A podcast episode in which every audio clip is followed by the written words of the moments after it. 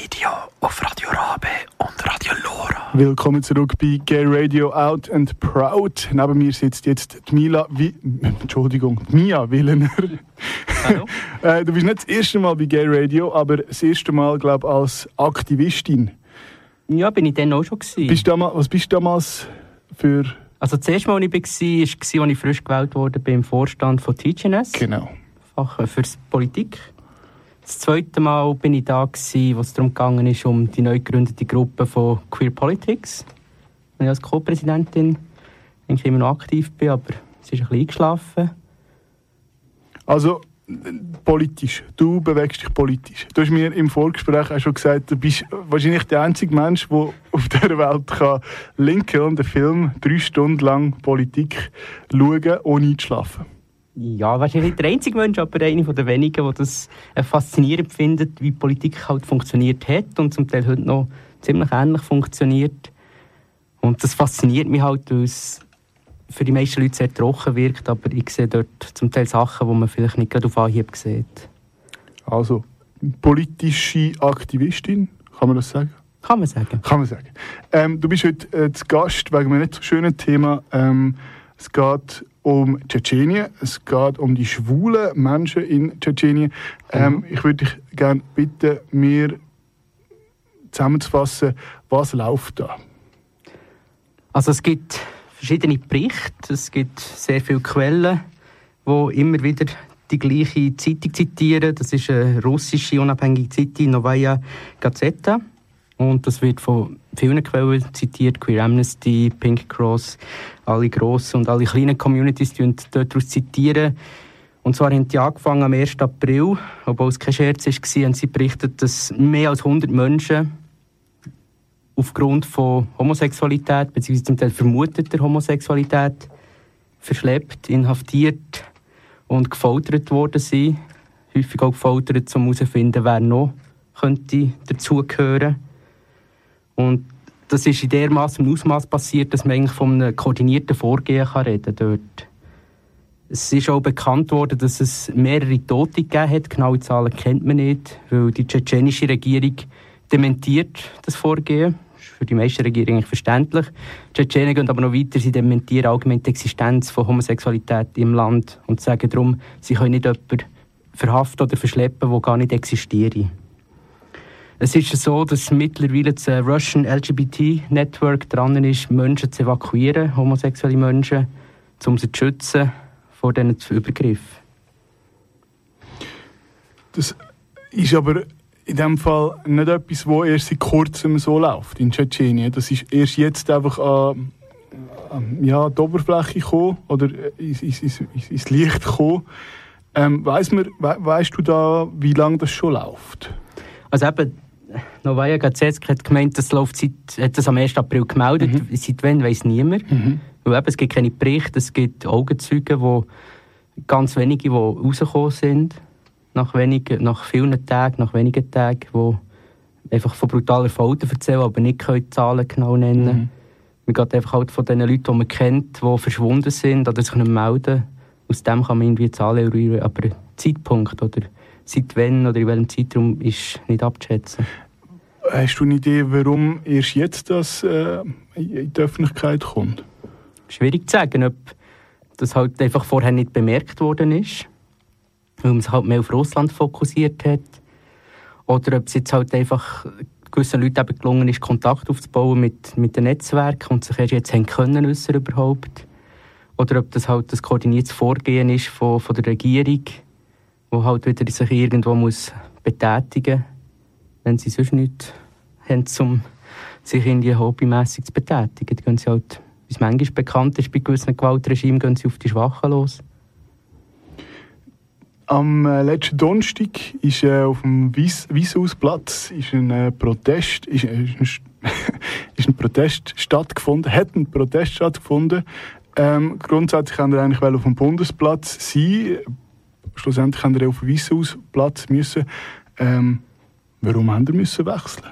Das weiß ich auch nicht genau. Das ich habe so mehr über die Medien erfahren, mhm. also über die sozialen Medien erfahren, dass die Polizei die Bewilligung zurückgezogen hat oder abgeändert hat. Wieso, ist, nicht, schwierig zu sagen. Ich weiß nicht, vor was, ob die Regierung vor etwas Angst hat oder die Stadt. Wir sind friedliche Menschen und wir haben ein, ein vernünftiges Anliegen gehabt. Wie das genau abgelaufen ist, was da genau abgelaufen ist, das hat der Gary, der Moderator Daniel Frey, äh, in einem Podcast zusammengefasst, wo du übrigens auch kannst auf unserem Soundcloud nachhören. Den Link dazu findest du auf gayradio.lgbt. Und wir hören jetzt mal in den Bericht rein.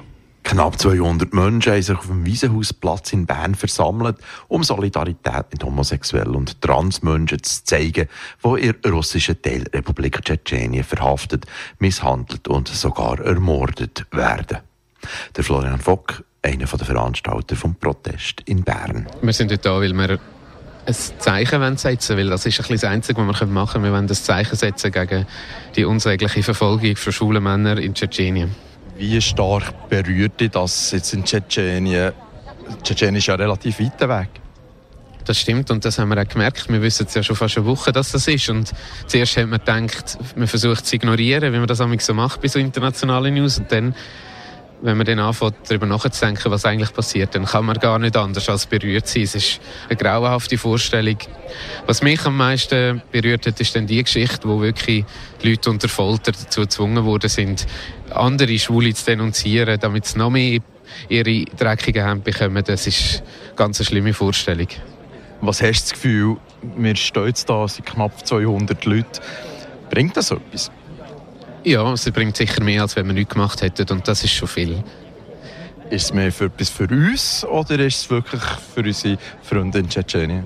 Es ist etwas für uns und es ist etwas für die Schweizer Gesellschaft und für die Medien in der Schweiz.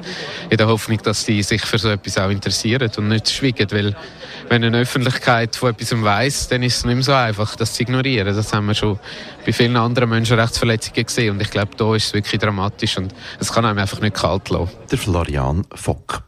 Die Forderungen der Demonstrierenden ist unmissverständlich gewesen.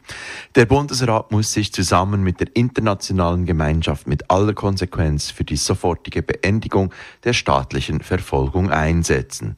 Der Bundesrat soll Tschetschenien anbieten, die inhaftierten Männer im Rahmen einer humanitären Aktion als Flüchtlinge sicher in die Schweiz zu bringen.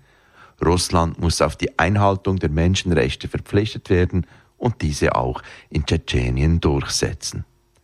Eigentlich war Plan, dass die Protestveranstaltung vom Bundesplatz vor dem Bundeshaus, also bei der Politik, stattfinden Die Polizei in Bern hat allerdings für einen Protest vor dem Bundeshaus keine Bewilligung erteilt und die Demonstrierenden auf einen Wiesenhausplatz vor Polizeiwache verwiesen. Warum sind so viele Menschen auf einen Wiesenhausplatz gekommen, hier ein paar Stimmen. Ähm, ich bin Mitglied der Milchjugend, ich bin eine bisexuelle Frau und ich muss solidarisch sein mit meinen Brüdern auf der ganzen Welt.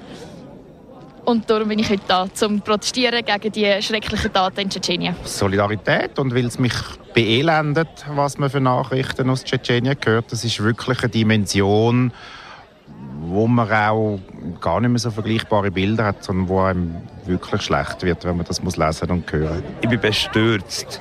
Ein Land, das sagt, bei uns gibt es keine Schwulen, also gibt es auch kein Problem. Das ist nicht die Wahrheit. Und das weiss die ganze Welt und das ist einfach ein Log. Und Lügen muss man bekämpfen im Kleinen. Das heisst, darum sind wir heute hier. Ähm, ich bin da, um Solidarität zu zeigen mit den verfolgten Schwulen und Transleuten in Tschetschenien. Äh, ja, ich bin auch hier zum Solidarität zeigen mit den Schwulen, die verfolgt werden. Einfach weil ich nicht finde, dass wir das einfach ignorieren können. Äh, kein Geld zum Spenden, aber ich kann da auch noch kommen und so zeigen, dass ich etwas machen möchte. Ja, gleich zeigen Unterstützung für LGBT auf der ganzen Welt und jetzt hier in Tschetschenien. Und es lenkt nicht nur auf Facebook zu teilen, es ist schon gut, hier dabei zu sein. Stimmen vom Berner Wiesenhausplatz vom Protest gegen Verhaftung und Misshandlungen von schwulen Männern durch Sicherheitskräfte in der russischen Teilrepublik Tschetschenien. Das war ein Bericht von Daniel Frey. Merci, Daniel, dass du da auf dem Wiesenhausplatz bist. Und merci, äh, Mia, dass du dich einsetzt. Ähm, ein, ein äh, Protest Testant, nein, kann man nicht sagen. Jemand, der dort war, hat gesagt, ich habe kein Geld zum Spenden, also bin ich da. Das ist das, was ich machen kann. Ähm, was war deine ähm, Motivation? Gewesen? Ja, es geht sicher darum, halt Präsenz zu zeigen, einerseits den Medien, dass da etwas passiert und dass es nicht einfach irgendetwas Kleines ist, sondern dass wirklich Menschen nicht nur bei Leib und Leben gefährdet sind, sondern auch sterben. Andererseits geht es natürlich auch darum, zum innerhalb der Community zu zeigen, es ist niemand alleine bei seinem Protest. Wir sind alle eine gemeinsame Community, wir müssen gemeinsam herstehen und es ist eigentlich mehr oder weniger Pflicht von jedem, der kann und Zeit hat und die Möglichkeit hat, dort auch zu erscheinen und sich daran zu beteiligen. Ist das so, ähm, zum schnell ein bisschen Abbieger machen, ist das der Weg, wo man wahrscheinlich schon immer ein bisschen gewählt hat, nämlich eben rauszugehen, zu demonstrieren, zu protestieren. Ist das heutzutage noch der richtige Weg? Bringt das, das bringt mehr als Facebook-Nachricht zu teilen, aber was wünschst du dir, was müsste man jetzt zum Beispiel in diesem Fall machen? Müsste man unterschreiben, Petitionen oder... Das ist eine Möglichkeit. Es ist ja auch so, es sind ja nicht nur im Anführungszeichen nur Mitglieder von der Community dort gewesen. Es sind auch Politiker dort gewesen, die geredet haben. Und das zeigt doch auch, Politik muss und muss aktiv werden. Sie dürfen nicht nur, sie müssen aktiv werden. Sie müssen, gerade die Schweizer Regierung kann in so einem Fall sehr gut intervenieren, auch wenn sie neutral bleiben weil solange die tschetschenische Regierung die Existenz von Homosexuellen verneint, können sie auch keine, keinen Angriff auf ihre, auf ihre Autorität, auf ihre Souveränität klar machen, wenn die Schweiz jetzt interveniert. Tschetschenien ist eine Teilrepublik von Russland. Kannst du mir da ein bisschen erklären, weil ich kenne mich zum Beispiel politisch gar nicht so aus. Ähm, Russland, Tschetschenien, wenn in Tschetschenien etwas passiert, ist das der Fehler oder wird das bestimmen von Russland? Gut, die genaue Befehlskette kennt man nicht und wenn es eine gäbe, würde sie sicher dementiert werden von der tschetschenischen Regierung.